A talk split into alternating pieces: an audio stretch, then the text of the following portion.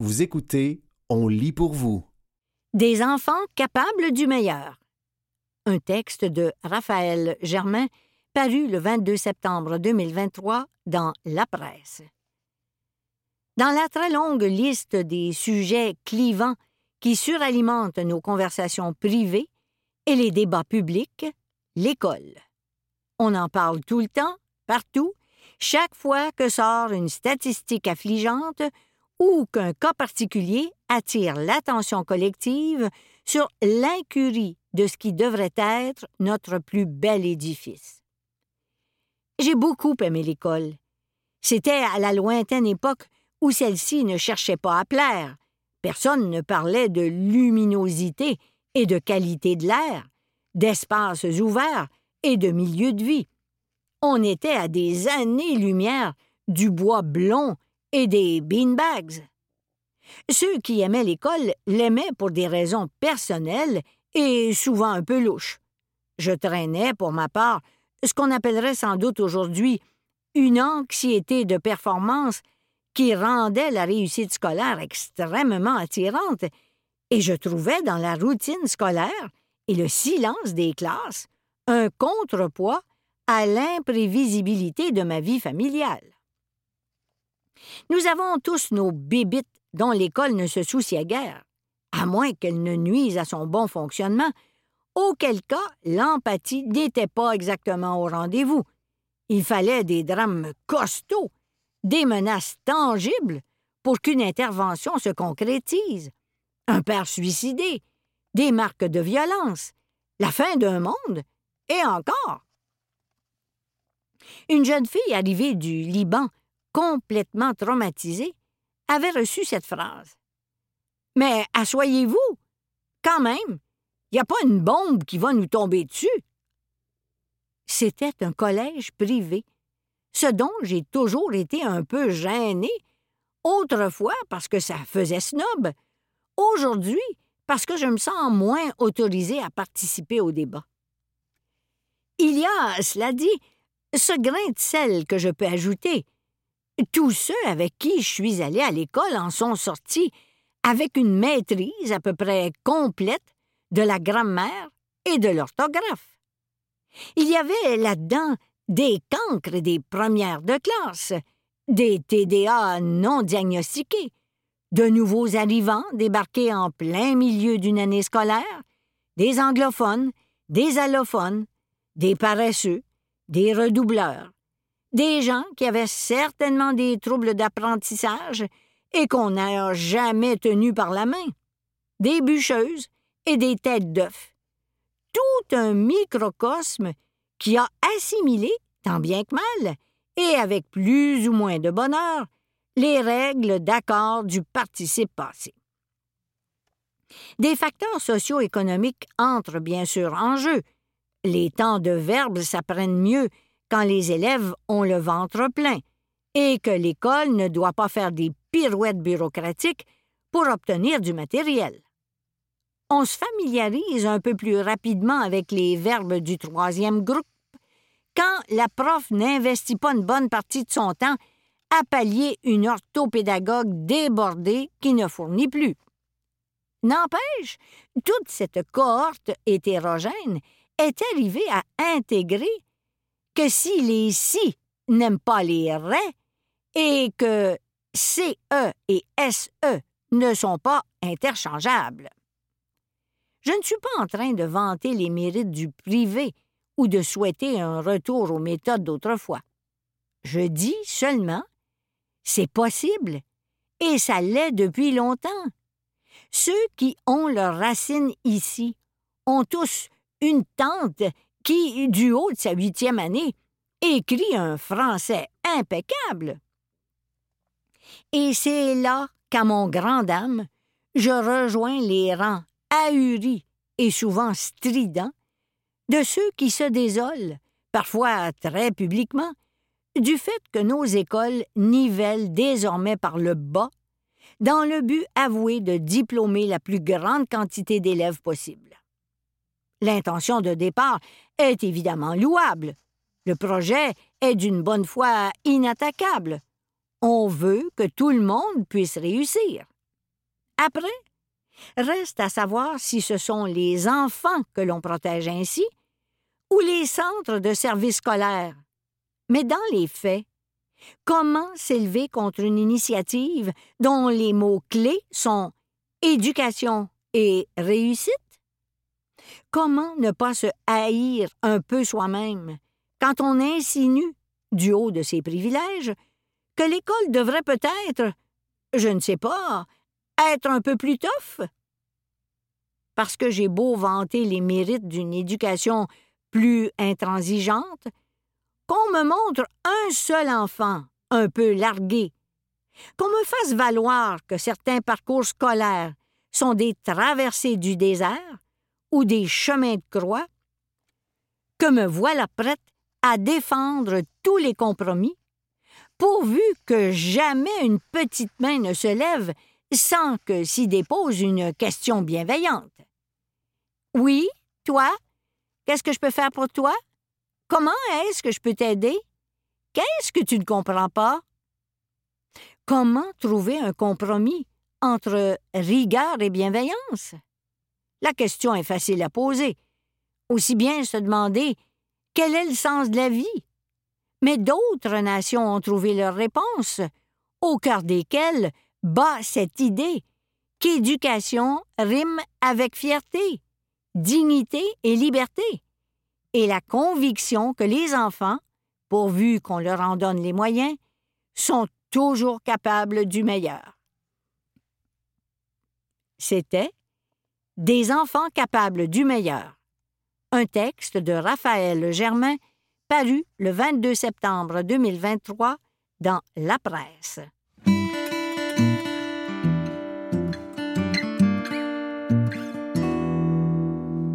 Des groupes religieux se mobilisent pour un dialogue apaisé.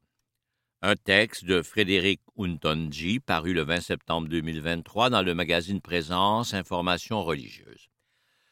Des groupes religieux, avec l'appui de la table interreligieuse de concertation du Québec, travaillent à l'instauration d'un dialogue apaisé avec la société civile, les décideurs politiques et les médias. C'est à travers le forum Foi et Espace public qui aura lieu le 12 octobre prochain au Château Royal à Laval. Quand on parle de religion dans l'actualité, il y a souvent une réaction à fleur de peau, c'est un sujet sensible. L'idée du forum est donc d'établir une conversation apaisée sur la question de la place de la foi dans la société québécoise, c'est de créer cet espace puisqu'il n'existe pas en ce moment estime Jean-Christophe Jasmin, directeur des affaires publiques à l'Union des Églises baptistes francophones du Canada, UEBFC. À part la création de ce cadre, le forum vise à sensibiliser la population à l'utilité publique de la religion et à la notion de liberté religieuse dans le contexte de la Révolution tranquille et de la laïcité au Québec. Les organisateurs de la rencontre estiment que la place de la religion dans la société est mal comprise. Il mentionne que certains avancent qu'elle ne devrait pas être sur la place publique parce qu'elle est une affaire privée selon eux. C'est dans ces conditions que des groupes religieux suggèrent une conversation apaisée. Pour l'établissement de ce dialogue, on notera la présence au forum d'acteurs des milieux religieux, de membres de la société civile, de chercheurs qui œuvrent dans le domaine des sciences religieuses, de sociologues, ainsi que de fonctionnaires, dont ceux de la direction de la laïcité de l'État. Les invités se pencheront sur trois thèmes. L'ensemble des thèmes reprennent des sujets d'actualité qui ont été traités dans la dernière année et qui sont peut-être parfois incompris, quoi savoir M. Jasmin? Religion et services publics. La religion au service du public est le premier thème qui retiendra l'attention des participants. Il s'agira ici de voir la religion comme un service public.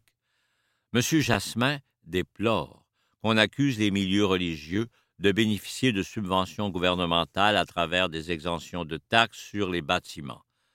On est comme une école, on offre un service public, mais qui n'est pas opéré par l'État, rétorque-t-il. À propos de la religion et le service public, les organisateurs du forum font observer que durant la pandémie de COVID-19, la contribution socio-économique des groupes religieux a été mise en avant auprès des autorités gouvernementales. La santé publique a ainsi appris à mieux tenir compte de la religion comme d'un service public, notamment pour la santé mentale, l'appartenance communautaire et l'accompagnement en temps de crise, relève-t-il dans les documents annonçant l'événement?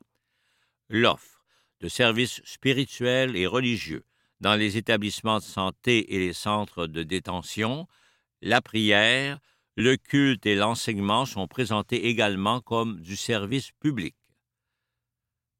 Religion dans l'espace public. La religion et l'espace public est le deuxième thème du forum. Les organisateurs reconnaissent que la place de la religion dans l'espace public fait l'objet de vives polémiques au Québec. À leurs yeux, l'idée que la religion devrait se vivre seulement à la maison et dans les lieux de culte est assez répandue dans la province. Ils pointent les médias de servir à véhiculer cette idée. Comme preuve, ils citent un texte d'opinion paru dans la presse et qui considère le retour de la religion dans l'espace public comme l'un des grands dangers de notre époque. M. Jasmin constate que dans les médias, même dans les grands journaux, les grands chroniqueurs vont confondre l'espace étatique, donc l'État, les institutions publiques et l'espace public. Sur cet aspect, concernant la place de la religion dans l'espace public, les organisateurs de la réunion du 12 octobre écrivent dans leur document ceci. L'espace public serait, faut-il croire, laïque, et l'expression religieuse dans cette sphère, si elle n'est pas formellement interdite, constituerait au minimum une grossière impolitesse. Il spécifie que la liberté religieuse implique le droit de manifester publiquement sa religion religion et pouvoir public. Quant au troisième thème, qui portera sur la relation entre la religion et l'État, M. Jasmin résume que c'est toute la question de la laïcité qui sera abordée. Le directeur des affaires publiques à l'Union des Églises baptistes francophones du Canada juge que le sujet est souvent présenté sous l'angle des signes religieux pour les enseignants et ajoute que la loi doit garantir la liberté religieuse. On voulait donc avoir à la fois des fonctionnaires de l'État chargés d'appliquer la loi pour avoir une conversation apaisée là-dessus. L'idée n'est pas de tendre un guet-apens ou d'être contre la laïcité. L'idée, c'est quoi l'intention derrière cette loi sur la laïcité, précise-t-il à présence? Sur ce point, le Forum soulignera la nécessité d'une communication efficace entre l'État québécois et les communautés de foi. Les principes au fondement de la loi sur la laïcité de l'État appellent non pas une ignorance ou une indifférence réciproque, mais bien l'établissement d'une meilleure communication, formulent les organisateurs dans leurs documents. Ils notent la séparation de l'État et des religions, la neutralité religieuse de l'État l'égalité de tous les citoyens et citoyennes, la liberté de conscience et la liberté de religion. Les organisateurs attendent entre 100 et 150 personnes au forum. C'était des groupes religieux se mobilisent pour un dialogue apaisé. Un texte de Frédéric Untonji paru le 20 septembre 2023 dans le magazine Présence Information religieuse.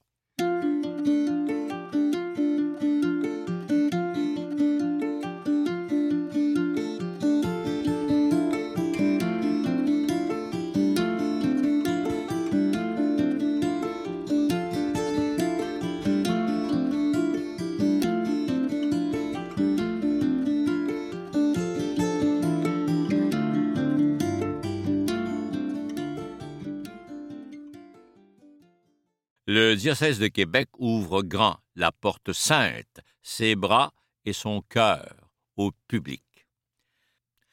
Un texte de Frédéric Untonji paru le 15 septembre 2023 dans le magazine Présence Information religieuse. Le lancement des festivités soulignant le 350e anniversaire du diocèse de Québec est prévu le 8 décembre avec l'ouverture de la porte sainte de la basilique cathédrale Notre-Dame de Québec, franchie par plus de 300 000 visiteurs il y a dix ans. L'annonce a été faite lors d'une conférence de presse sur la programmation des activités tenues le 14 septembre à l'église Notre-Dame des Victoires dans la capitale québécoise. L'ouverture de la Porte Sainte, la seule en Amérique, permet aussi d'ouvrir nos bras et nos cœurs pour accueillir toute personne qui passera chez nous durant ce jubilé, a fait savoir le cardinal Gérald de Cyprien Lacroix, archevêque de Québec. À travers les célébrations, le diocèse entend mettre un accent particulier sur la contribution de ceux et celles qui ont bâti notre société et s'inspirer de leurs exemples pour éviter des erreurs. Mais le fait d'honorer son histoire ne veut pas dire qu'on s'enferme dans le passé. C'est plutôt comme un tremplin pour nous projeter vers l'avenir, a nuancé le cardinal Lacroix. Présentant pour sa part les activités s'inscrivant dans le cadre de l'événement, Monseigneur Marc Pelchat, évêque auxiliaire à Québec et président du comité organisateur du Jubilé, a évoqué de beaux projets variés et enracinés dans la vie de notre région. Il en veut pour preuve l'intégration de plusieurs partenaires à l'élaboration de la programmation. Parmi les partenaires, il cite le Musée de la civilisation de Québec, le marché de Noël allemand de Québec, les fêtes de la Nouvelle-France et les communautés religieuses fondatrices de Québec. Les activités prévues. Alors, Valérie Roberge-Dion, directrice des communications de l'Église catholique de Québec, a indiqué que le 8 décembre, la fête s'étendrait jusqu'à la place de l'Hôtel de Ville avec des animations et des activités spéciales. Pendant la saison estivale 2024, le Musée de la Civilisation montrera ses objets rares au public, ainsi que des éléments d'histoire. Il organisera des visites guidées sur les lieux rarement accessibles, tels que le Séminaire de Québec, la crypte de la cathédrale et l'archevêché. Durant le même été, ce 350e anniversaire sera l'occasion d'inaugurer un pèlerinage de type Compostelle de la Malbaie jusqu'à la Porte Sainte, en passant bien sûr par Sainte-Anne-de-Beaupré, a décrit Madame Roberge Dion. Il est prévu à l'intention des jeunes et des familles un parcours déambulatoire, artistique, animé la nuit dans la basilique cathédrale. L'autre temps fort de la saison estivale sera la prestation du groupe français de rock chrétien catholique Glorious au théâtre Capitole. Dans l'écosystème catholique, c'est un groupe qui est très apprécié des jeunes générations. Ils jouent depuis 20 ans et sont une inspiration dans leur domaine, illustre la directrice des communications. Le dialogue prôné. Selon l'archevêque, par cette programmation, le diocèse, encore appelé Église catholique de Québec, entend offrir des activités dans lesquelles se retrouvera le grand public, toutes croyances religieuses confondues. En procédant ainsi, l'Église veut insister sur l'importance du vivre ensemble tout en valorisant l'histoire commune. Je suis convaincu que le dialogue entre les catholiques d'ici et l'ensemble de la société peut être plus serein et plus fructueux, espère le cardinal Lacroix.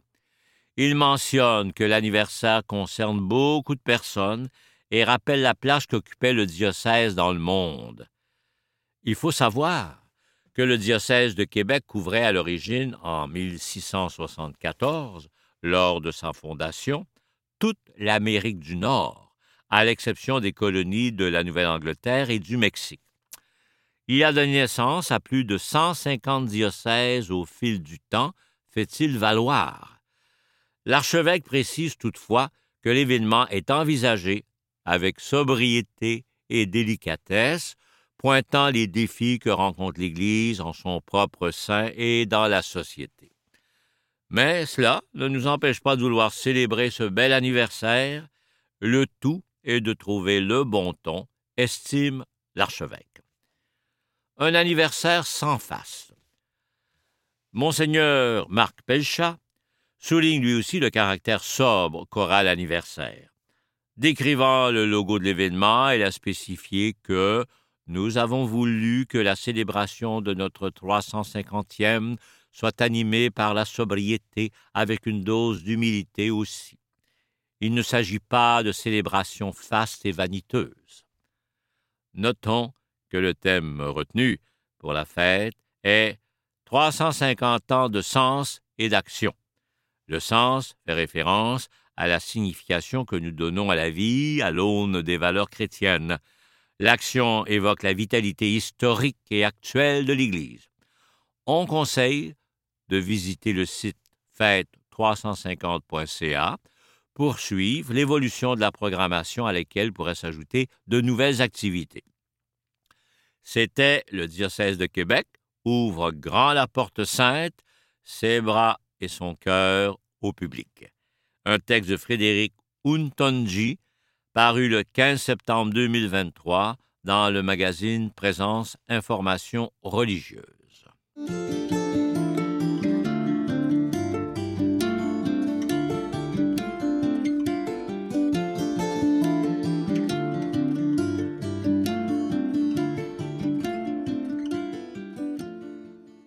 Des structures et des pratiques à réformer selon la théologienne Catherine Clifford. Un texte de François Gloutenay paru le 8 septembre 2023 dans le magazine Présence Information religieuse. C'est le vendredi 7 juillet que Vatican a publié la liste complète des participants à la 16e Assemblée générale ordinaire du Synode des évêques, un événement qui se tiendra durant tout le mois d'octobre 2023. Après une longue énumération de quelques 300 cardinaux, patriarches, archevêques et évêques, on découvre que le pape François a choisi et nommé comme membres du synode 70 non-évêques, des laïcs pour la plupart, soit dix délégués pour chacune des régions suivantes, l'Afrique, l'Amérique du Nord, l'Amérique latine, l'Asie, les Églises orientales et le Moyen-Orient, l'Europe et l'Océanie.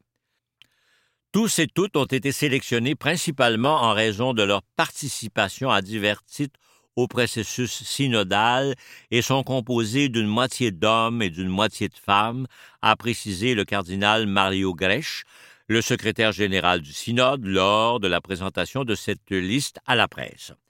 Ces 70 délégués non-évêques auront droit de vote lors du synode sur la synodalité. Parmi les dix personnes nommées pour l'Amérique du Nord, quatre sont du Canada. Ce sont deux universitaires, la théologienne Catherine Clifford et le politologue Sami Aoun, la religieuse Chantal Desmarais et l'administratrice scolaire Linda Stout. Présence a demandé à ces quatre délégués comment ils ont réagi à cette nouvelle. Voici les propos de Catherine Clifford. C'est par une lettre du cardinal Mario Grech, le secrétaire général du Synode des évêques, que la théologienne Catherine Clifford a appris qu'elle faisait partie des 70 personnes non évêques que le pape François avait nommées afin de participer à la session d'octobre du Synode sur la synodalité, un événement qui se discute et se prépare depuis déjà près de deux ans dans tous les diocèses catholiques du monde entier. La professeure de l'Université Saint-Paul explique qu'à l'échelle locale, dans la paroisse d'Ottawa où elle réside, elle a aussi participé au processus synodal, cette vaste consultation des fidèles amorcée par le pape François en octobre 2021. Elle rappelle aussi qu'à l'université où elle enseigne, elle a participé à une réflexion sur le rôle d'une faculté de théologie dans une église synodale. Depuis deux années, cette spécialiste du Concile Vatican II elle a co-dirigé une œuvre saluée comme incontournable sur le Concile, The Oxford Handbook on Vatican II, Oxford University Press 2023, a lu un grand nombre des rapports que les diocèses ont préparés en vue de la rencontre du synode auquel elle participera dans moins d'un mois. Elle observe une grande convergence dans tous ces documents, non seulement au Canada, mais dans tous les continents. Partout, on souhaite des changements.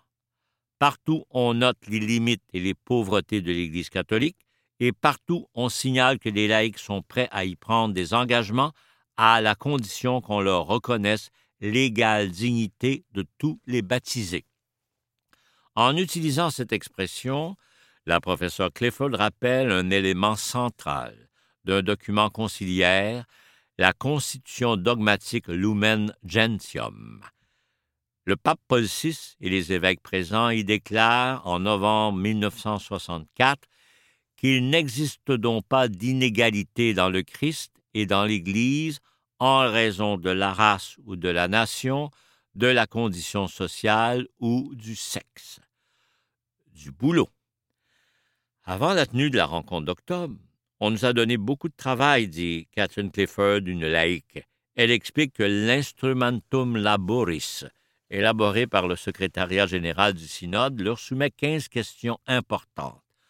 On nous demande d'écouter tout ce qui a émergé des consultations des diocèses, des conférences épiscopales et des regroupements continentaux. Ensuite, il faut réfléchir sur le comment, dit-elle. Bien sûr, on ne pourra pas résoudre en quelques quatre semaines toutes les grandes questions. Mais l'essentiel, dit-elle, c'est de nommer comment on pourra avancer ensemble et comment on pourra faire face à toutes ces questions ensemble dit la professeure, qui insiste sur le terme ensemble et qui rappelle que pour la première fois, des cardinaux voteront en même temps que des laïcs, hommes et femmes. Dignité.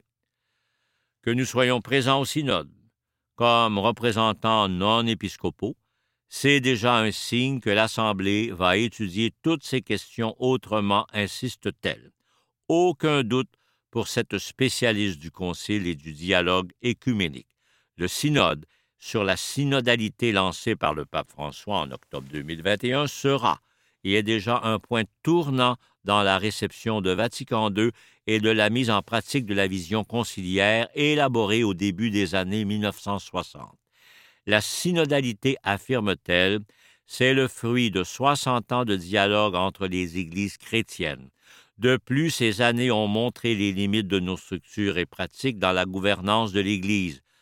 Pour la déléguée Catherine Clifford, nous avons à réformer nos structures et nos pratiques si on entend prendre au sérieux la dignité de tous les baptisés.